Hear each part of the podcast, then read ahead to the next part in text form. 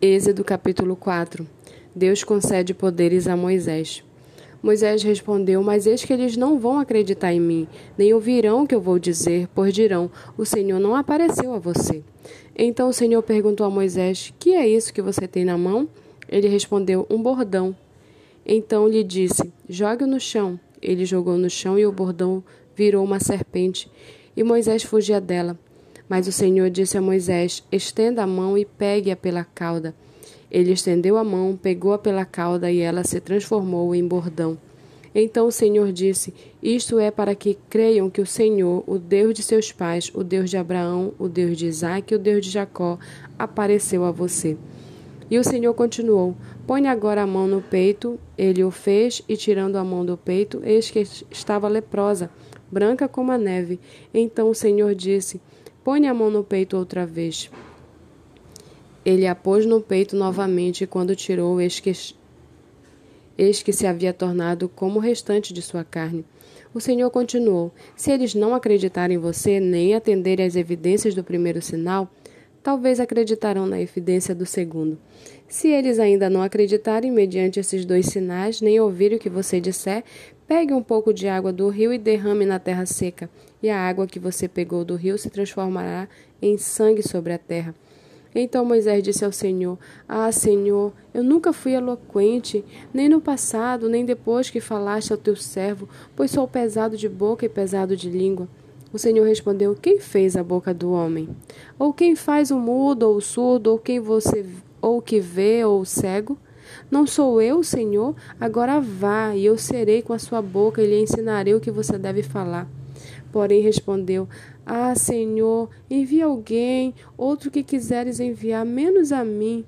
Então a ira do Senhor se acendeu contra Moisés. O Senhor disse: Arão, o levita, não é seu irmão? Eu sei que ele fala fluente. Eis que ele vem ao seu encontro e ao ver você se alegrará em seu coração. Você falará com ele e lhe porá na boca as palavras: Eu serei com a boca e com eu serei com a sua boca e com a dele, e ensinarei a você o que devem fazer. Ele falará por você ao povo, ele será como se fosse a sua boca, e você será para ele como Deus. Leve, pois, na sua mão este bordão, com o qual você fará os sinais. Moisés volta para o Egito. Moisés voltou para Jetro, seu sogro, e lhe disse: Deixe-me voltar para os meus irmãos que estão no Egito, para ver se ainda vivem. Jetro respondeu: Vá em paz. O Senhor disse a Moisés em Midian: Volte para o Egito, porque já morreram todos os que queriam matar você.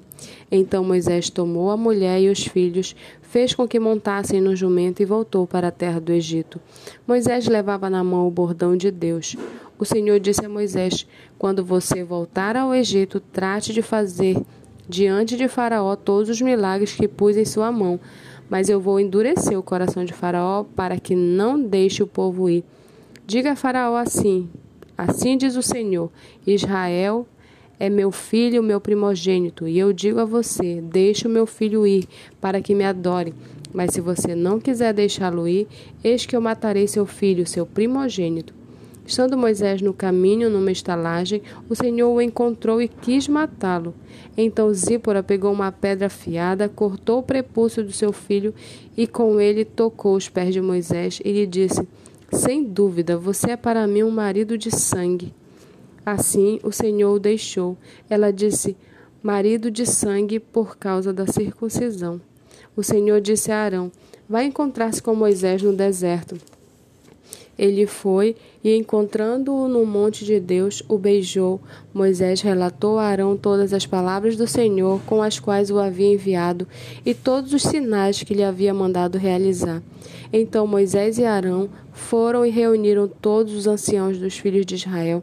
Arão falou todas as palavras que o Senhor tinha dito a Moisés, e este fez os sinais diante do povo, e o povo creu. E quando ouviram que o Senhor havia visitado os filhos de Israel e visto a aflição deles, inclinaram-se e adoraram.